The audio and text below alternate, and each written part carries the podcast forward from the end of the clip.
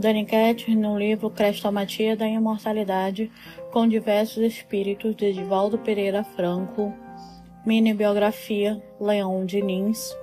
Leão Diniz, o apóstolo do Espiritismo, como cognomou com muita propriedade Gastão Luce.